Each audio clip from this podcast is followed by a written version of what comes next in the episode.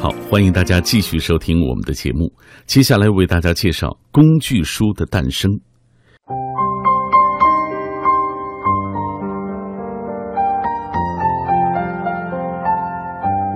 生活在如今知识爆炸中的人们都有这样的体验，也就是知识的爆炸是由两种相关联的现象组成的：一方面是过量的信息扑面而来。另一方面，则是各种应付信息过量的方法和技术的不断出现。商务印书馆出版的这本哈佛大学历史系教授安布莱尔所著的《工具书的诞生》，通过对欧洲近代早期工具书历史的探索，提出了一个更为复杂的问题，就是我们如何勾勒一个知识爆炸时代的思想底色。一五零零年，第一本印刷的工具书诞生了。它继承了古典与中世纪的传统，同时也开启了一个关于信息管理的全新时代。这本书展现了文艺复兴时期的另一历史场景——一个印刷术改变信息生态的时代。作者试图在浩如烟海的史料中找寻工具书诞生发展的机理与脉络，探索工具书诞生过程中学者、作者。出版者、使用者的交互作用，并讨论工具书的编撰与出版对那个时代的阅读史、学术研究、信息处理方式等文化实践方面的影响。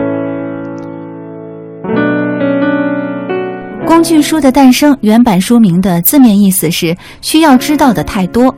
它很容易让我们联想到当代情境：传统纸本书、报刊杂志、电子书、数据库、压缩种子、度盘、微博、微信，信息汹涌而至。记得对信息爆炸、知识过剩的抱怨，从上个世纪八十年代就存在。难以想象那时的中国刚刚有限的打开大门，今天相似的感受尤为凸显。作者从现实感受出发，将我们的视线引入遥远的古代、中世纪和启蒙时期。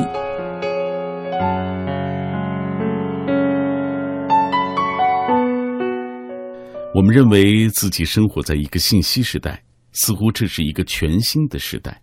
我们无时无刻不感到信息过剩，但其实这是一个老问题。过去遗留的典籍数量庞大。以至于笛卡尔认为，与其有书，不如无书来得更简单。存储、分类、拣选和摘要。作者哈佛大学教授布莱尔认为，古代信息分类的四十五种方法与现在其实并无不同。在安布莱尔的眼中，欧洲近代早期的信息过量，不仅是源自古代文献的重新发现造成的信息爆炸，而且是一种发掘和储存信息的新态度造成了这个时代的信息爆炸。